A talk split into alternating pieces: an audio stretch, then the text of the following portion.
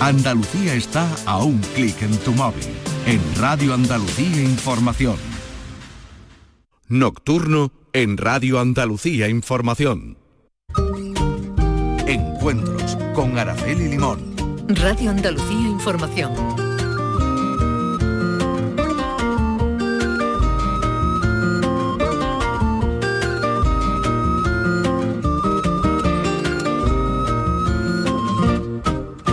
Saludos a todos. Nuestra invitada hoy en Encuentros nació en Huelva, pero gracias a su trabajo ha recorrido el mundo entero. Ella es modelo y ahora diseñadora, actriz, empresaria y agricultora ya que ha heredado una huerta de su padre que cuida con interés y compasión. Laura Sánchez es modelo, una profesión a la que llegó con la intención de ganarse un dinerillo para sus gastos, porque era muy alta y jugaba muy mal al baloncesto, que era su otra posibilidad.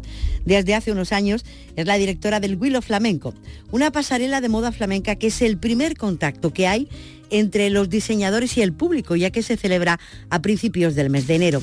Además, hace un par de años le diagnosticaron diabetes, lo que la ha convertido en una activista en la lucha contra esta enfermedad y en los cuidados de los enfermos a través de las redes sociales.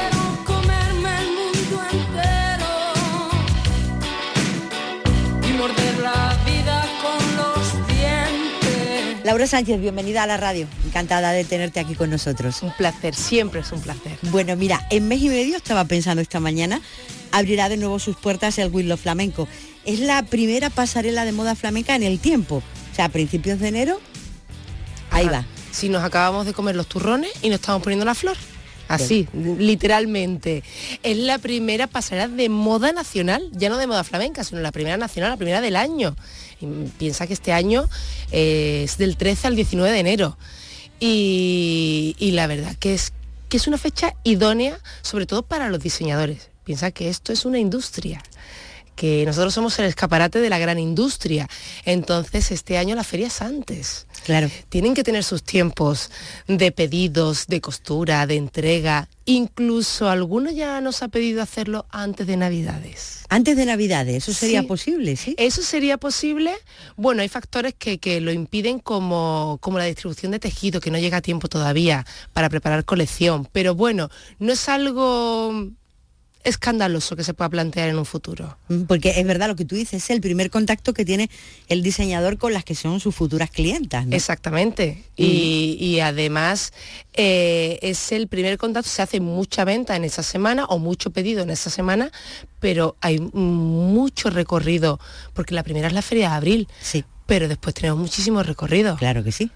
Y cada vez más y además este año la pasarela viene precedida de una exposición en el casino de la exposición en la que se adelantan los mejores diseños. Yo pienso que la gente está, estará loca porque abran las puertas y por ver, por empezar a ver. Yo no quiero darle envidia a nadie, pero yo ya lo he visto todo. Lo he visto todo y lo he tocado y lo he tocado todo. Y son pues los 42, si no me equivoco. Creo que hay alguno que no me va a llegar a tiempo, como, como suele pasar, pero vamos a rondar entre los 42 44 eh, trajes de estos diseñadores que van a desfilar en Willow Flamenco. Todos los años Willow Flamenco se presenta pues con un desfile, con un desfile el año pasado fue en la Casa Pilatos, de mañana todos los trajes de, con una cromática en amarillos y naranjas. Eh, lo hemos presentado en la Gruta de las Maravillas, lo hemos presentado en Madrid, hemos presentado en mis sitios. Y este año queríamos darle una vuelta especial, ya llevamos 12 años, hay que hacer cosas diferentes, que no nos podemos aburrir, y, que mejor que una exposición previa al Puente de la Inmaculada en Sevilla y que esos diseñadores pues muestren un pequeño avance de lo que se va a ver en enero en el Alfonso XIII. Mm, yo no te voy a preguntar qué se va a llevar, pero si tú no lo quieres contar, mm, aquí estamos para escucharte, ¿eh? que no hay ningún problema. Mira, lo admite todo, tanto la moda flamenca, que es que viendo todos esos trajes hoy, no hay nada parecido, nada igual una cosa que la otra, cada diseñador tiene su identidad.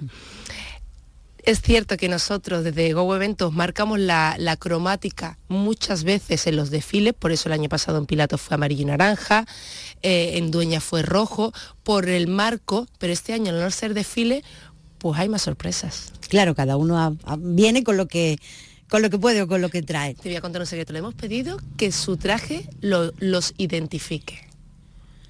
O sea, que la gente reconozca al diseñador en el traje. Exactamente. No es fácil. No es fácil. Ahí está, ahí está la labor de- del talento, la creatividad y la costura de cada uno. Y tanto que sí, ¿cómo empezó la historia del Willow Flamenco? O sea, ¿cómo, cómo, cómo nace? Eh, La A mí- primera vez. A mí no se me olvida. A ver, pues cuéntanoslo. Pues esto nace de una diseñadora de Sevilla. Nosotros, bueno, Javi y yo creamos Go Evento, pues vamos, hemos hecho 13 años de casado ahora, pues esto es un matrimonio, tenemos papeles y todo, somos legales, estamos firmados.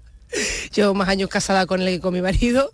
Y, y Go Evento nace pues para, para hacer eventos, pero nada relacionado con la moda flamenca. Pero claro, el sector nos conoce de hace muchísimos años y, y no- y nos vincula siempre a la moda flamenca. Hay una diseñadora que dice, ay, quiero hacer algo diferente, quiero hacer algo pequeño, ¿por qué no inventáis algo vosotros? Y dije, bueno, ¿por qué no? Vamos a hacer algo pequeñito. Entonces existe Simov, que es en Fibes, que es una feria, y digo, tenemos que ofrecer algo totalmente diferente, que no tenga nada que ver, que es eh, trasladarnos a la alta costura mm, parisina en los salones reales de los hoteles tratar a la moda andaluza y a la moda flamenca como se merece o posicionarlo como la alta costura española. Y ahí arrancó el vámonos al Alfonso XIII, vamos a ver eh, el Salón Real y arrancó con 11 desfiles Me acuerdo. un viernes por la tarde, un sábado por la tarde y un domingo por la mañana. Yo recuerdo de estar regalándole a los japoneses las entradas en la puerta, por lo menos para que estuviera lleno el salón. que, menos que eso. Entonces el primer año, pues sí, estuvo muy bonito, pero claro, mm, lo nuevo se tiene que asentar. Entonces por eso digo que nunca se me olvidará el primer año, ni el segundo, ni el tercero, que era muchísimo trabajo y, bueno, y, muy costoso todo y no le veíamos la luz, pero creíamos en el proyecto y nuestros diseñadores han creído todos estos años en nosotros. Pues 12 años después, son 6 días, son más de 40 desfiles y, y con, con una capacidad que es la que tiene el Salón Real, que es el- las 300 entradas que hay de aforo y se acabó. Y bueno, pues ya tenemos desfiles completos. Mm, Es verdad lo que tú dices, no es una feria, es, eh, es una pasarela. Es una pasarela. Es una pasarela en que tú hueles la tela. Es lo que yo digo. Está cerca, sí, además. Estás muy cerca. Estás viendo cómo cae ese tejido, cómo transparenta o no transparenta, cómo está. Yo soy muy tiquismiqui en muy mucho en que la costura sea muy buena Oh, sí. muy buena. Tú puedes tener el estilo que tú quieras, pero tiene que estar muy bien patronado y muy bien cosido. O sea, de las de antigua, de la de toda la vida, porque creo que el traje de, de flamenca se merece eso. Entonces, y, y sobre todo los concursos de jóvenes diseñadores que hacemos, que hay una jornada de, de- de concurso con, con los más jóvenes, cuando nos llegan todos los trajes que nosotros hacemos, pues la primera preselección, no nos fijamos en el estilo de cada uno, simplemente en la costura, que estén bien hechos.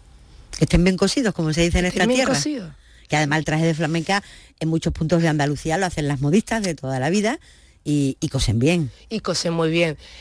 Oficio que se está perdiendo, que ya que tengo un micrófono delante, pues quiero, quiero, quiero pedir una ayuda, ¿no? El oficio que, no se, que se está perdiendo porque no se ha valorado como se tiene que valorar.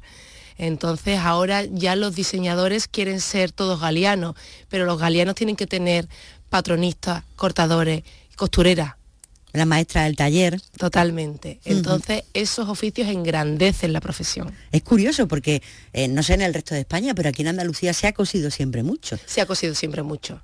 Mi madre es patronista y costurera. O sea, yo lo, lo he vivido de pequeña, entre hilos siempre y entre patrones. Y, y- y quien, quien sí, quien no, en un, en un edificio siempre había alguien que cosía. ¿Sí? Siempre.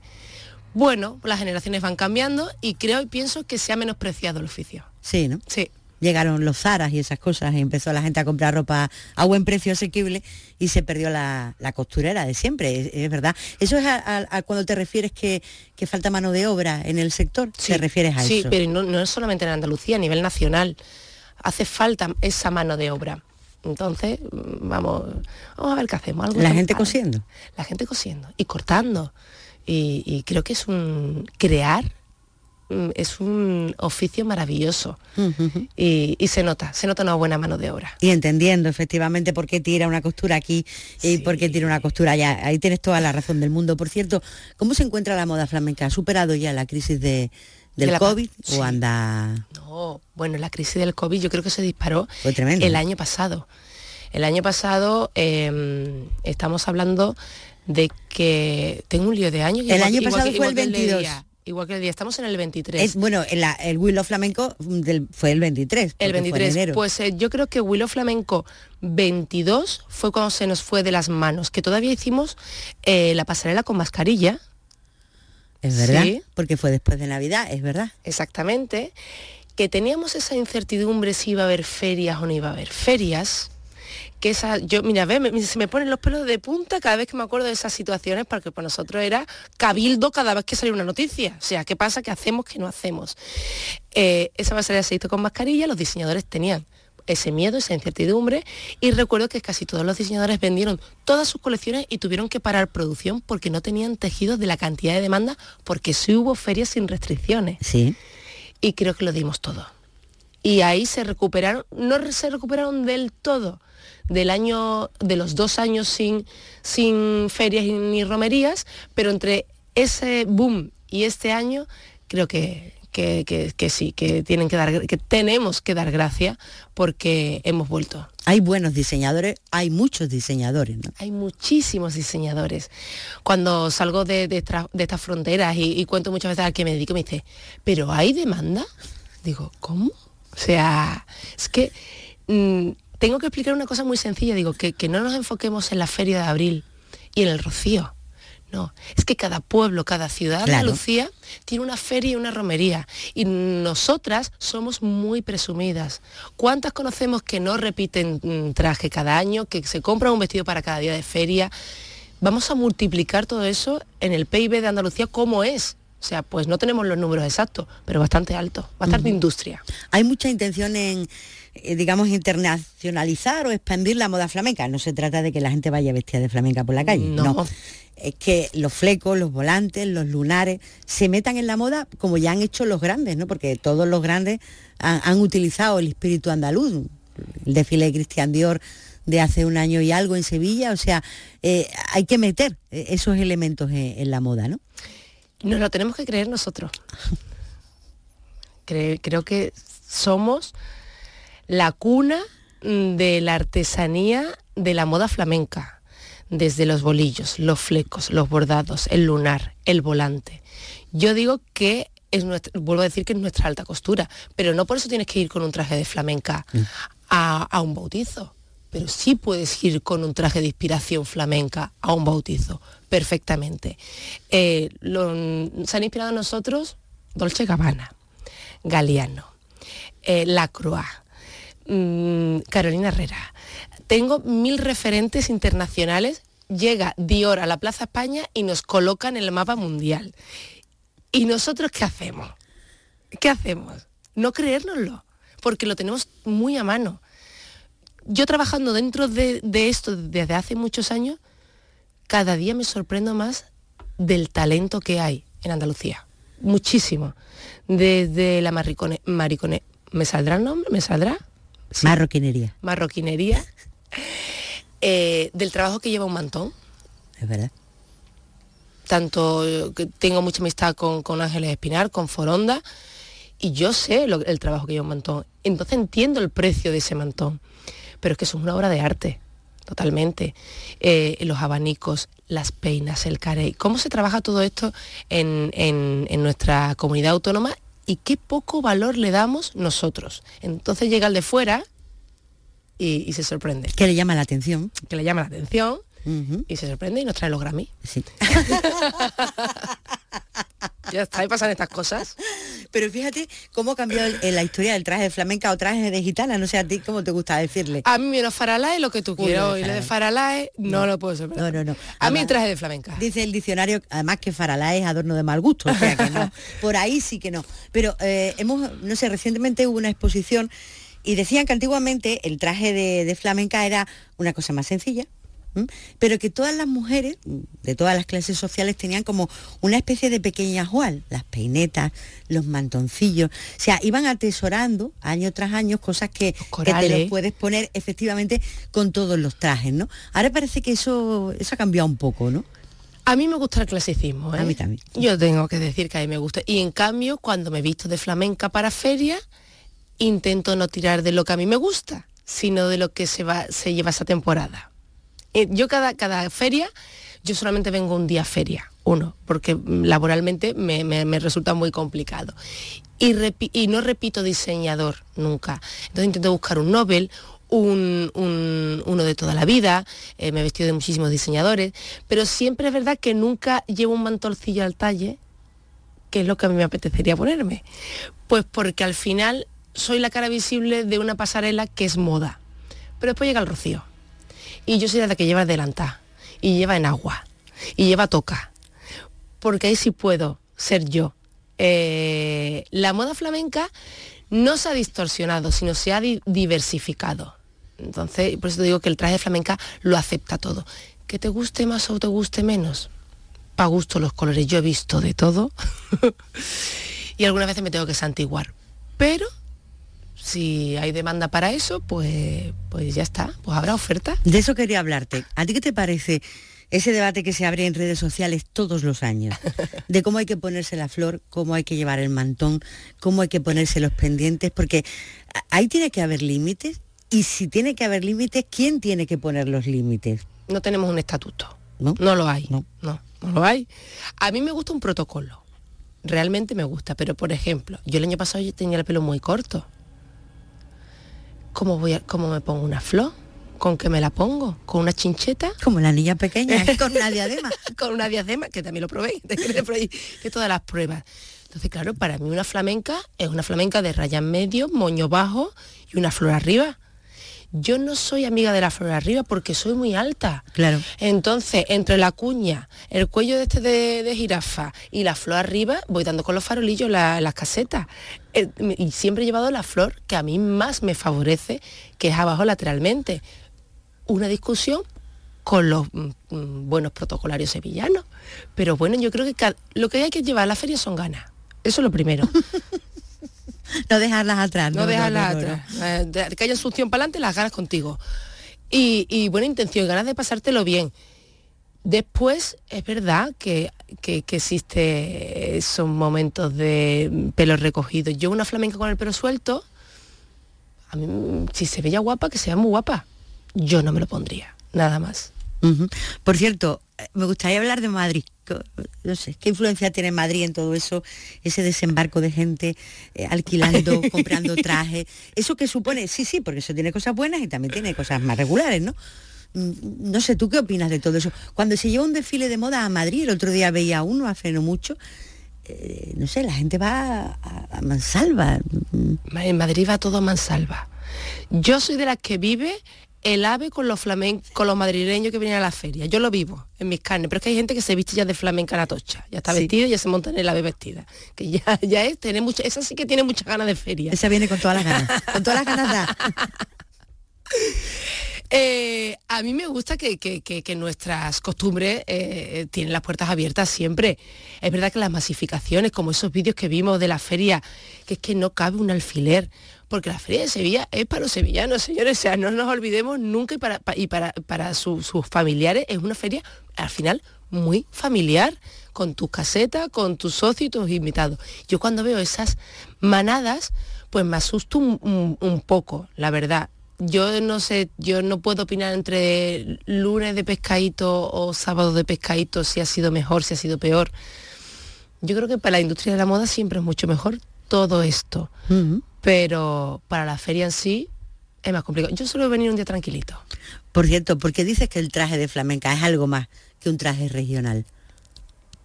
¿Qué demás tiene? Porque el, el traje de. Porque vamos a vamos a, a- te pongo un, un ejemplo. Venga. El traje de fallera, el traje de fallera. Sí, Tú no te lo muy bonito, por cierto. Por cierto, escúchame. mm, Y, y con un con una artesanía brutal. El traje de la carterana, el traje de la carterana. Y el traje de flamenca es el traje de flamenca en Andalucía que te lo pone para la feria y para la romería. No. Yo me he puesto un traje de flamenca para una alfombra roja. Rosy de Palma fue a Cannes con un traje de flamenca rojo. Es más que un traje regional, porque no nos, no nos agarramos al traje de flamenca de, de entallado y los tres volantes, vamos a visualizar el traje de canastera. No, vamos a visualizar un traje de flamenca como el de José Hidalgo, con un punto de seda y una manga baba que tú te lo puedas poner para una boda. Por eso es más que un traje regional, porque tiene moda. Sí, tiene claro. moda. Y tiene moda que cada año cambia. Ningún traje regional de nuestro país tiene moda. Ahí está la industria. Por cierto, ¿cómo empezaste de modelo? Pues mira, de casualidad. ¿Te acuerdas? Claro, claro. Esas cosas, hay cosas no- que no se olvidan. Pues mira, empecé, te voy a contar anécdota, empecé a hacer un curso aquí en Sevilla, porque yo soy de Huelva. En Huelva no había escuela de modelo y, y antiguamente para ser modelo había que hacer un curso. Esto, esto no era, tú eres, ahora claro, es que ahora ya no es lo mismo. Ahora eres mona, eres alta, tienes redes sociales, ya podemos ser modelos. No, ya somos de las antiguas, de las que se tienen que aprender a maquillar, a peinar, a desfilar. Y, tenía 16 años y me dio un 80. Y mi padre me dijo, oye, ¿y tu baloncesto nunca se te ha dado bien. Tú que siempre a ti te gusta hacer, tener tu dinerito y tus cosas, ¿por qué no te haces un curso para tus cositas, tu desfile en los centros comerciales? Esa era, la, esa era la, la intención y la visión. Y mi primer día de curso fue el día que se casaron Vicky Martín Berroca y Manuel Díaz del Cordobés en El Salvador. Ese fue el primer día que tú fuiste Mi- a, la, a la escuela. A la escuela. Ese fue el primer día. Es que por eso digo, la fecha no se me olvidará nada. Nunca. Creo que es un 24 un 25 de octubre del 97. Ha llovido, ¿eh? Un poquito. Una amiguita. Una mijita. Bueno, Y- no tanto. A ver, hay años que sí, años que no. Depende. y cuéntame. Y empecé ese curso que duró cuatro meses y antes de terminar el curso pues vino la agencia Elite mm, internacional a hacer, se llama Scouting, a buscar modelos jóvenes. Me pillaron, me fui a Barcelona a hacer un test de foto, a conocer algunos fotógrafos. Y en julio del 98 la, eh, la misma agencia me presentó al concurso nacional Elite Model Look, muy reconocido en los años 90. Eh, lo gané y en enero del 99 vivía en París. Así que fue todo y yo pensé, ¿y dónde han quedado los desfiles de los centros comerciales? ¿Dónde están los centros ¿Dónde están comerciales? los centros comerciales? Así que así fue mi arranque en la moda. Oye, por cierto, ¿es, eh, eh, ¿es realmente el mundo de la moda tal como lo cuentan? ¿Están sacrificados las tallas, el adelgazamiento, el no comer o hay mucha leyenda urbana? Hay mucha leyenda urbana, igual que de que qué mal se llevan las modelos. O sea, las modelos nos llevamos muy bien. Creo que es la profesión que más empatía tenemos con nosotras mismas y con la y con la que está al lado y con la que está enfrente porque todas vivimos en la misma situación y sabemos que fácil no es. Aquí no vamos a contar de que todo es bonito.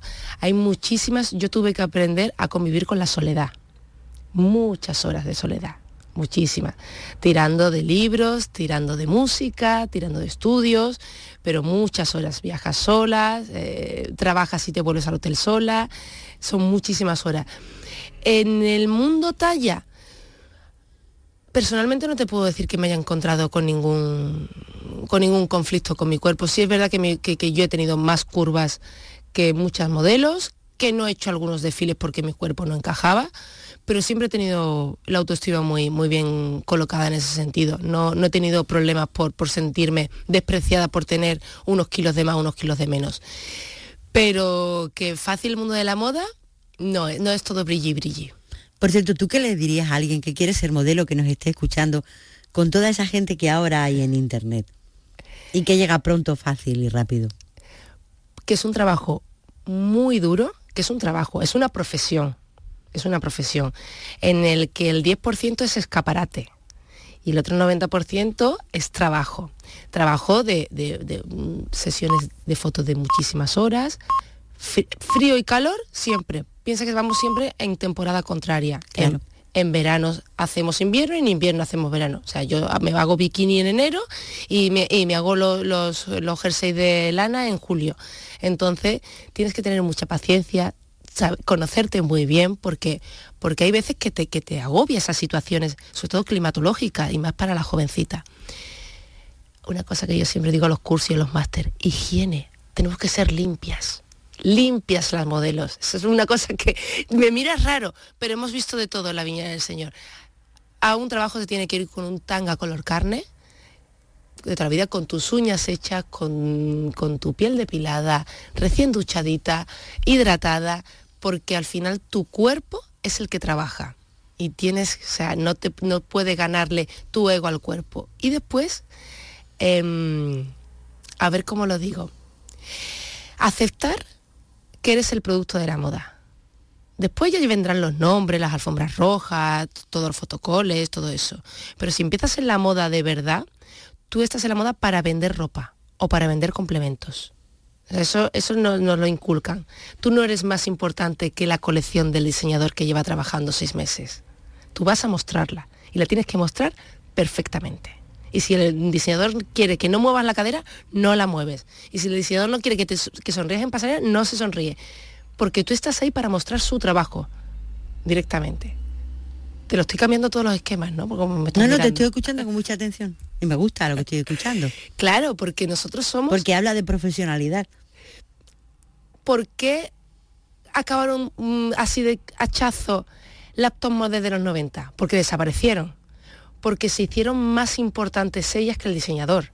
La gente no iba a ver Versace, iba a ver a Naomi, a Cindy, a Claudia, a Christy. Y hubo un momento que los personajes se comieron los diseñadores y se comieron a la ropa. Después hubo un parón y ya pocas veces ve a caras conocidas en una pasarela por este motivo. Háblame de Victorio Luquino. Pues mira, durante el tiempo ese que estuve haciendo el curso de esos cuatro meses, eh, José Luis y José Víctor pidieron a una modelo de pruebas que estuviera ahí de práctica, de las jovencitas, para, para hacer el fitting. El fitting es la prueba de, de- de toda la colección que se va a mostrar en una pasarela. Ese año era el desfile que cerraba Penélope Cruz, que había hecho la campaña de Carmen con un vestido rojo de terciopelo escotado. Y yo tuve que hacer todo el fitting. Y me acuerdo, y, y no, no hice cibeles, yo hice solamente, yo me probé la ropa de que, que todo para complementar esos vestidos. Eso fue febrero del 98. Yo me fui a París, volví de París en febrero del 99 y me vieron en el backstage de Cibeles que me había contratado Kina Fernández. Fue mi primer desfile en Cibeles. Y me dijeron, ¿qué haces aquí? Digo, pues vengo a hacer un desfile. y era muy chica. Y me dice, ¿por qué no haces nuestro? Y digo, pues no sé. Digo, ¿con quién hay que hablar? Y hice Kina Fernández y Victorio Luquino. Y después durante muchas temporadas eh, hice muchos desfiles de Vittorio Luquino. O sea, para mí era el momento referente y era la pasarela, que- el desfile que a mí me apetecía hacer. Ahí dejaba un poco el lado profesional para sacar el lado emocional de la andaluza. Oye, ¿te acuerdas? Porque me has dicho, te preguntaba antes, ¿cómo empezaste de modelo? ¿Te acuerdas perfectamente? Bueno, pues te acuerdas, no sé, del mejor desfile de tu vida, del momento en el que tú dijiste, bueno, de aquí ya, Pues mira, de aquí a la eternidad. de aquí a la eternidad, pues fue muy pronto. Y, y como fue muy pronto, yo creo que lo viví desde la inconsciencia. Y es que mi primer casting de ese año, enero del 99, primer casting, eh, Avenida de Víctor Hugo, número 5, París, eh, la casa atelier de Manuel Húngaro, estaba Jean Batista Bali de asistente de Manuel Húngaro y me hizo andar en un pasillo. Claro, yo que venía de la moda flamenca, yo me rompía la cadera andando, yo no sabía desfilar de otra manera. Y se quedó, a- yo recuerdo la cara de decir, pero tú de dónde has salido? ¿Sabes? Yo, yo iba de caderazo en caderazo y me dice, entonces llamó a Manuel Húngaro y me vio desfilar en ese pasillo otra y me dice, vuelve a desfilar. Y me cogieron para el desfile de alta costura con Esther Cañada, Giselle Bunche. Mi primer, de- mi primer casting, mi primer desfile de alta costura. Y dije, esto no puede ser así de fa esto no puede ser Aquí así. hay algo. Aquí hay algo. pues no, no hay nada porque Manuel Húngaro era un gran amante del flamenco y un gran amante de, de- de todo lo latino y, y mediterráneo y, y- y vio pues esa forma de andar que le encajaba perfectamente. Además, creo, y llevaba, tengo una foto eh, todavía, porque claro, no era momento, donde estamos tocando que no había momento digital que internet se estaba creando en ese momento. Era todo analógico. Y era un vestido con mucha inspiración flamenca, blanco maravilloso. Ese para mí fue un desfile que me marcó muchísimo internacionalmente. Ahí dijiste, bueno, no me equivoqué. No me equivoqué. Después de San Logan nunca lo hice, siempre me quedé a las puertas, siempre me dio mucha rabia. Pero sí, sí conviví con él y tuve bastantes anécdotas con Isan Logan. Y, y, me gustaba, la moda internacional me gustaba, aprendía muchísimo, sin saberlo, aprendía muchísimo. Fui modelo de prueba de Manuel Húngaro durante casi tres años, o sea, trabajaba para la casa. Y, y fueron, pues fueron años muy bonitos. Ahora mismo que te lo cuento y estoy recordando, para mí que lo vivió otra. Que no eras tú. Que yo no era yo. pues creo que sí. En otra vida. Creo que, creo que sí, no sé por qué, pero has recordado, bueno, también has recordado los momentos más chungos, ¿no? La, la soledad, Hombre, los viajes. y los momentos chungos sin tecnología, que yo lo pienso ahora, digo, ahora yo sería capitana general con un móvil. Claro. Pero aterrizar en una punta del mundo, esperando que haya un señor con tu nombre, esperándote, y si no lo hay, a las 3 de la mañana en Johannesburgo, ¿qué hace? Tienes que esperar que abra un, una cafetería, que, que, cambiar dinero, comprar una tarjeta de teléfono, llamar a tu representante con ocho horas de diferencia. Claro, pues esa era la vida. Uh -huh. Y esa es la escuela de nuestra vida. Y eso se hace durante un tiempo porque se tiene fuerzas, me imagino, ¿no? Porque así es. Cuando tú lo dejas, lo dejas porque porque no se puede con esa vida. Dejas el circuito de, de pasarela porque el ritmo es frenético el ritmo frenético. Piensa que son dos temporadas al año, que duran tres meses cada temporada, que, que es, era, era, Madrid, Barcelona, París, Milán, Londres, Nueva York y vuelta otra vez. Eh, con sus previos casting, con su previo fitting, pues, pues mucho viaje, muchas horas de espera. Eh, y eso lo haces cinco años, seis años, siete años. Pues yo el, el circuito internacional lo dejé cuando me quedé embarazada a los 24 tuve siete años. O sea que a las modelos no las retira el ser mayores, sino el no poder el no con poder, ese ritmo. No poder con ese ritmo y después vas eligiendo, mira, este año no voy a Londres, mira, este año ya empezamos a ir.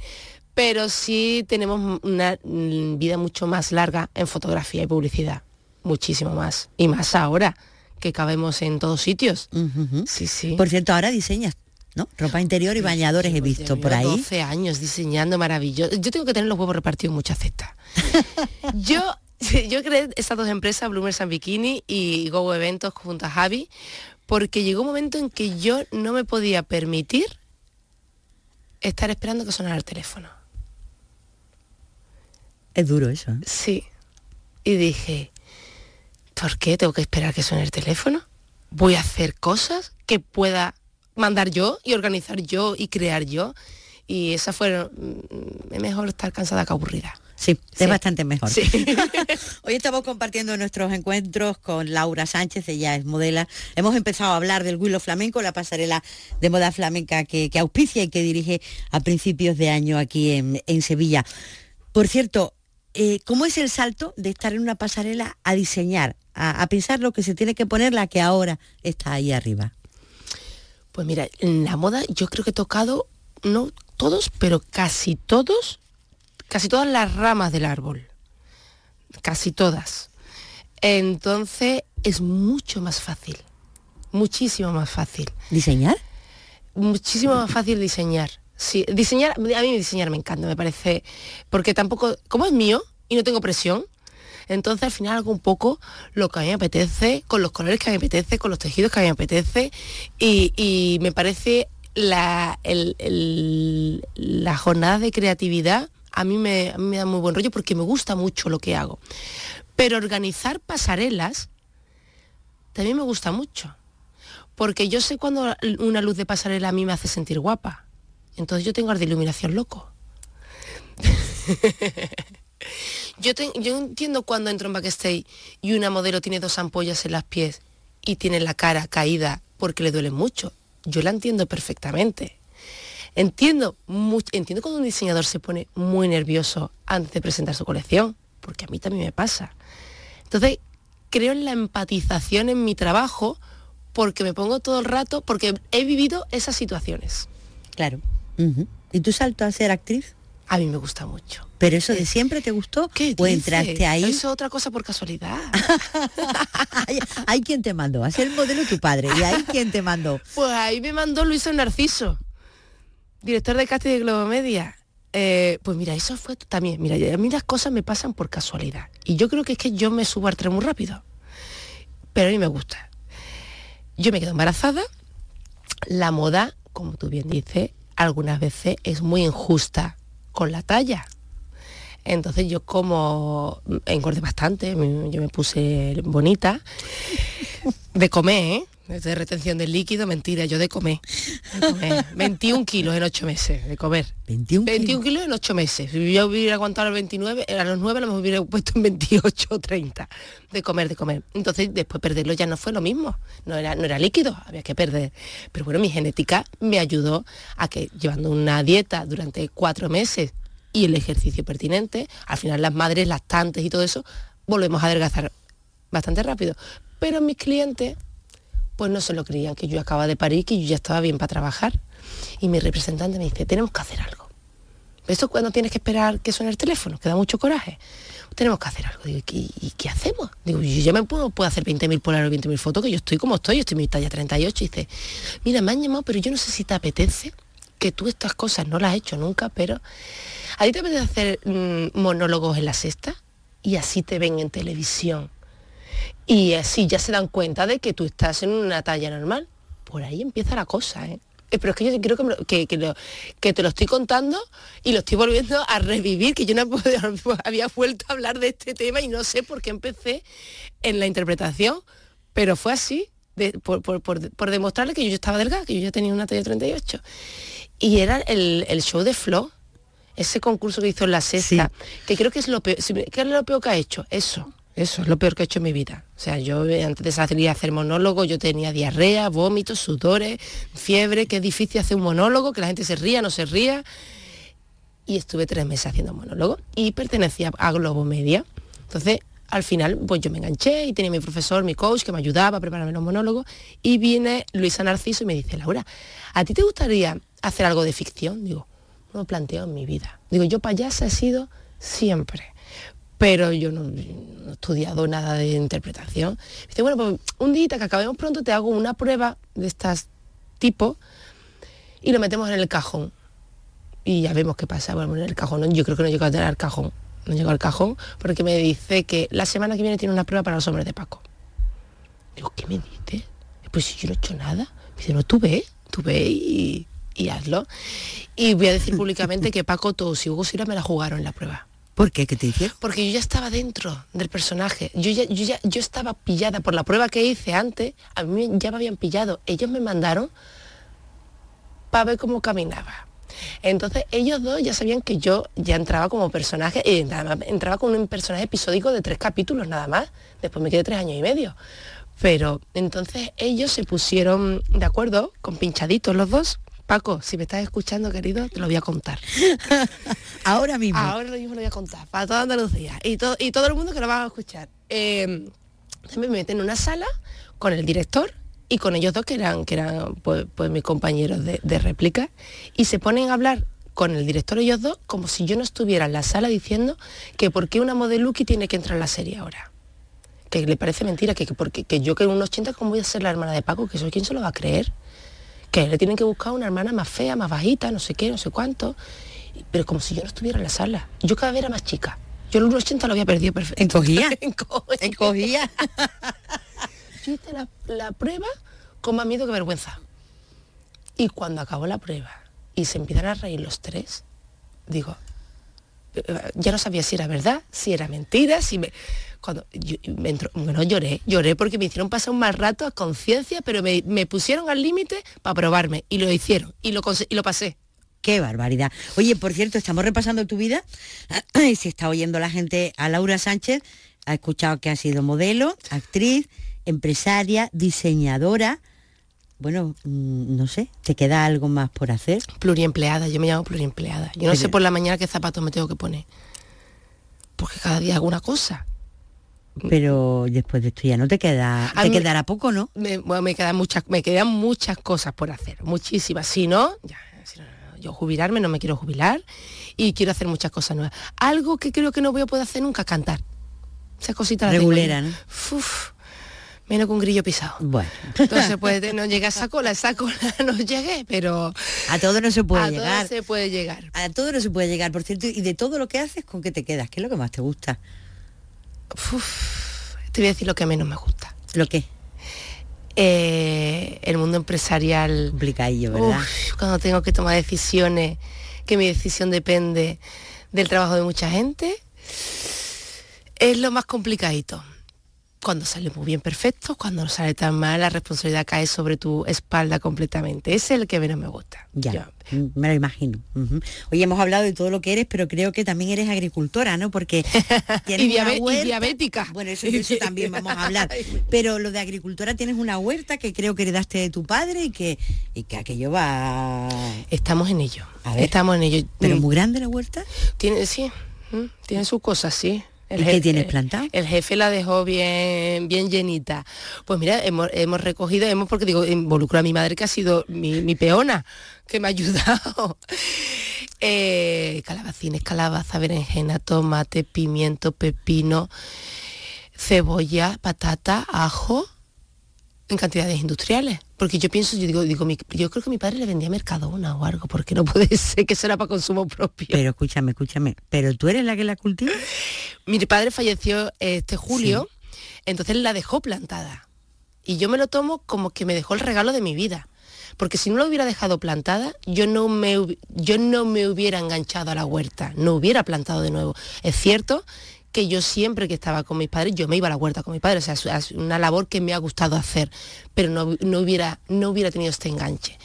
Yo me recuerdo los 10 primeros días, 15 primeros días que yo estaba con mi madre y le decía, mamá, aquí se recoge lo plantado y fin, fin, aquí se acaba. Y ella, ¿verdad, hija? Esto es muy trabajoso. Y a los 15 días dijimos, bueno, si hay agua, mm, porque regamos con agua de manantial, si hay agua este año, unos tomatillos podemos plantar, ¿no? Y ya, ya que estamos, ya que estamos, pues ya que estamos, vamos a plantar inviernos. Y ahora, bueno, pues tenemos plantado habas, lechuga, esas cositas. ¿Qué me estás diciendo? Mi paz, ¿Sí? ¿Te gusta? me encanta. ¿Tú recoges, tú siembras? Estoy aprendiendo ¿eh? y preguntando muchísimo. Yo me voy a preguntar a todos los vecinos que tienen huerta. Yo no sé nada. ¿Sabes? No, no, no, sé, sé lo que me enseñó mi padre. Si tú pudieras como a todas las tomateras, que pareciera muy una loca. Y yo he pensado, tú te arriba, arriba te tienes que estar descojonando. Pero la tomatera salió y no se cayó y dio su fruto. Pero claro, tengo que ir aprendiendo. Yo estoy en primero de, de hortelana. Y lo que recogéis para consumo doméstico, Sí. ¿no? No, no vendéis, ¿no? Para nada. Y todo el que viene a casa se lleva una bolsita con algo. Bueno, me quedo muerta. me quedo muerta. Pero hay, yo creo que este- este año he aprendido a buscar el equilibrio ahí. A que a mí me gusta mucho trabajar, muchísimo, y llevarme muchas horas en una oficina o muchas horas en una sesión de fotos, pero tengo que compensarlo con una paz. Claro, eso sí. Y, es- y a mí el huerto me da la paz.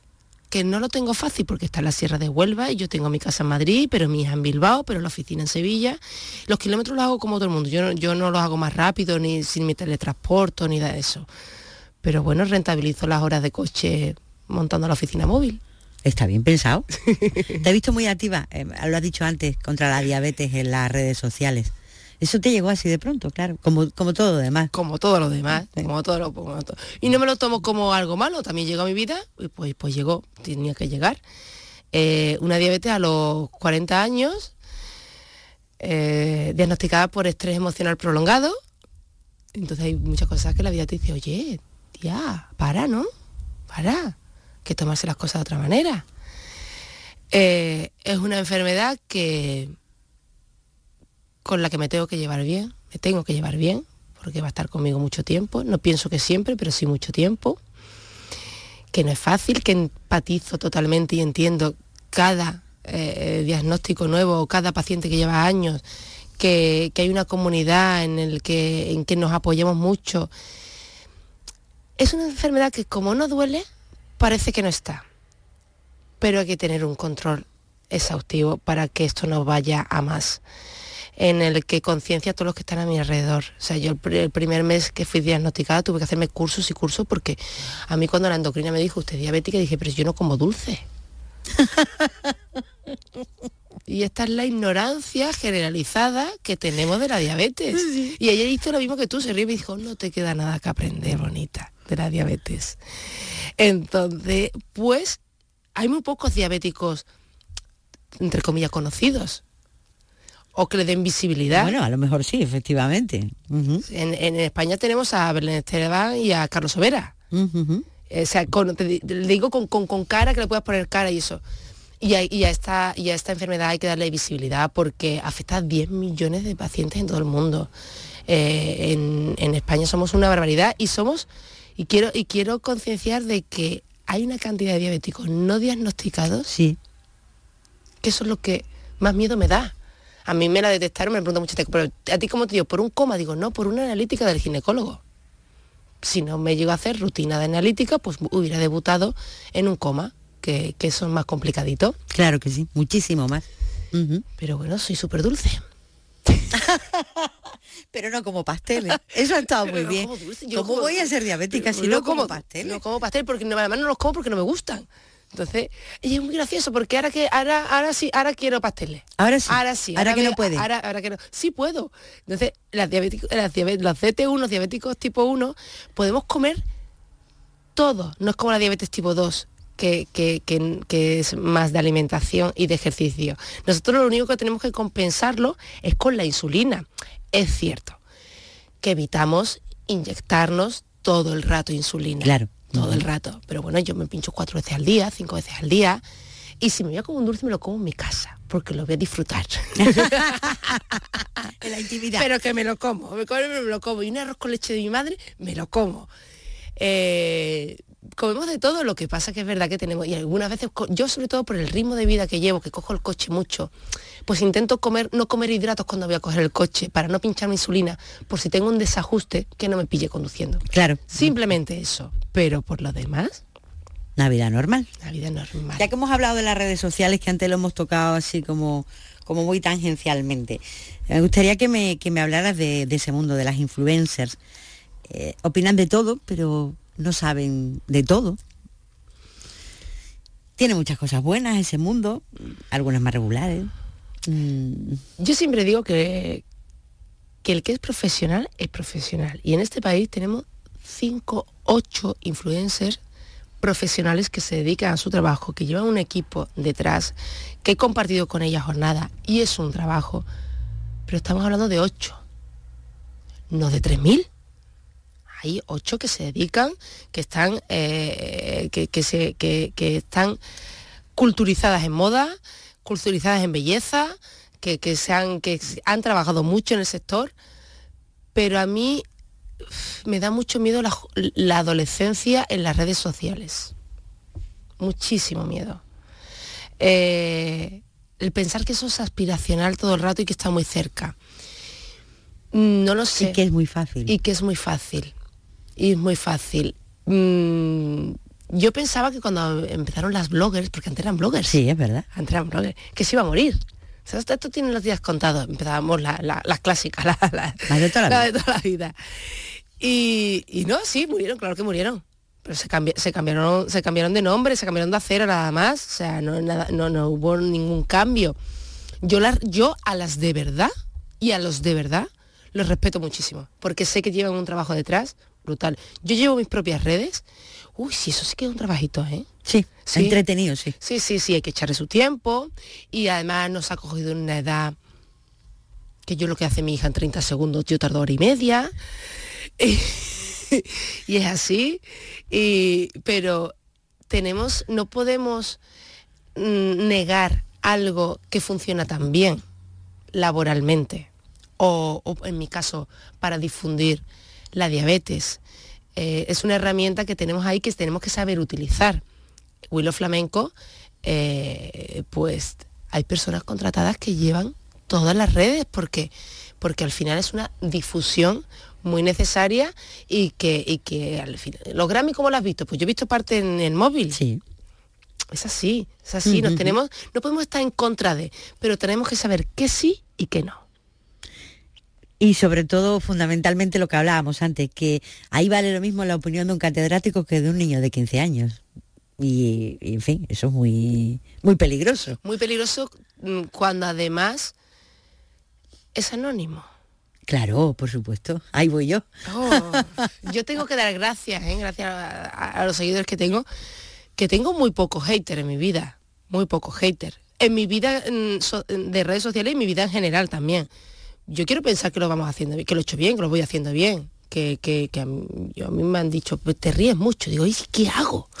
¿Y qué hago? lo mío. ¿Qué hago? Si yo me río mucho. Eh, eh, pero sí es cierto que es, hay que saber hasta dónde. Hasta dónde. Porque yo entiendo que, que muchas compañeras se han tenido que quitar un tiempo de las redes sociales, que, que al final dices tú, "Ah, este está en su casa y no me conoce de nada. Pero te está diciendo cosas que a ti no te gustan. Y cosas feas, y cosas injustas. Y al y final. públicamente, sí. Sí. Y eso hace daño. En eso estamos, en ponerle límites, o en eso están los que entienden de esto. No te vayas sin hablarme de tu tierra, de tu ¿Mi Huelva. Huelva? De tu Huelva. ¿Tú sabes esto? ¿Qué es eso? Ah, tienes tatuado ahí Huelva, qué bonito. En el antebrazo, muy pequeñito. Qué bonito. Esto es lo que saqué del confinamiento. Cuando te hiciste eso en el confinamiento. No, justamente cuando nos dieron libertad. La gente se fue al parque y tú te fuiste al tatú. No me lo puedo creer. Yo me llevé todo el confinamiento. Bueno, yo tuve suerte porque trabajé algunos días. eh, no estuve tres meses y pico eh, en casa. Pero es cierto que yo pensaba, me- me- hubo mucho tiempo para pensar. Te queda- porque te cogió Madrid. Me cogió Madrid. Me cogió Madrid en el centro de Madrid. Me cogió bien de lleno. Eh, y me dio mucho tiempo para pensar. Entonces mi hija me preguntaba, ¿tú qué echas de menos, mamá? Digo, yo Huelva. Y me decía, qué pesada, que estás con Huelva. Y yo decía, "Ay, que lo que echo de menos Huelva. Yo echaba de menos coger el coche porque yo vengo continuamente. O sea, cada semana, cada 10 días, yo cojo el coche y vengo a Huelva. Muchas veces públicamente muchas veces a los zorros. Y, y echaba de menos la libertad de coger mi coche e ir a Huelva. Y, y ir a Huelva conllevaba a mis padres, a mi casa, a mi huerto con mi padre, a mi gallina, a mi... A, mi, A la luz. Sí, a la luz. Entonces un día muy graciosa hija me dice, qué pesada con Huelva, tatúatelo. Y yo no soy mujer de tatuajes. Y dije, ah, pues no lo he pensado, yo un tatuaje tiene que ser algo que no vaya a cambiar nunca en tu vida. Claro. Y esto no lo va a cambiar nadie, que yo sea de Huelva, no lo va a cambiar nadie. Y me dice, pues con una condición, yo te hago la letra y te acompaño el primer día que vayamos a Huelva a las dos, te acompaño a tatuarte. Así que es ¿Cómo la letra de la mi letra? hija. Ah, que es la letra de tu hija. Claro. Es verdad, es verdad, es la letra de una chica Claro. joven. Ent- entonces, em, yo es que mi tierra la quiero mucho. Hombre, ¿cómo pa' no? Mi tierra, o sea, y es, como, se me ha- es como mi huerta, la quiero mucho. Eh, es mi casa, es mi luz, es mi gente.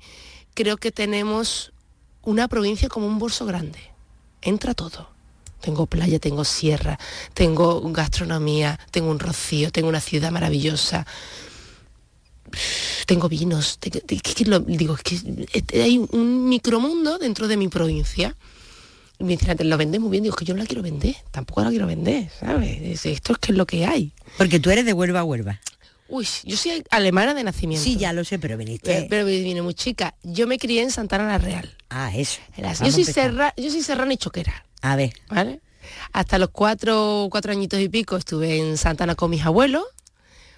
Mis padres vivían en Huelva, los veía cada fin de semana y ya cuando empecé el colegio me fui con mis padres a, a Huelva ciudad a vivir. Entonces ya la época de colegio, instituto la viví en, en Huelva, sin perder el vínculo nunca con Santana, que estaban mis abuelos, iba todos los fines de semana y todas las vacaciones. Entonces yo estoy, yo soy serrana y choquera, o choquera y serrana. ¿y cómo es la luz de tu, de tu tierra? Limpia. Pero es que yo pensaba que la luz era así en todos sitios. Yo también. ¿Eh? Eso es, lo que, eso, es lo- que te da viajar, porque yo le digo, la gente de Huelva está muy poco viajada, muy poco viajada. Yo tengo amigos hay que salir de aquí, porque ellos lo ven como normal. Digo, y vosotros no, no, esto no es normal. Yo cuando volví decía, aquí hay más luz, Es que la ¿Hay más luz? Es que la hay. hay más luz. Y me decía, tú, tú estás loca. Tú te has quedado colgado. con-". Yo tengo un amigo que me decía, tú te has quedado colgado con la luz. Colgado con la luz, te has quedado. Digo, que aquí hay más luz que en ningún sitio, que es limpia. Es, porque Madrid hay un cielo azul, sí, muy bonito. En Bilbao no hay cielo azul. Pero, pero la de Huelva es, es diferente. Bueno, ponérselo en- creo que en algún momento lo pusieron la costa de la luz. Efectivamente, efectivamente. Laura Sánchez, ha sido un placer conocerte y hablar contigo. sido un gustazo. De verdad que sí, de verdad que sí.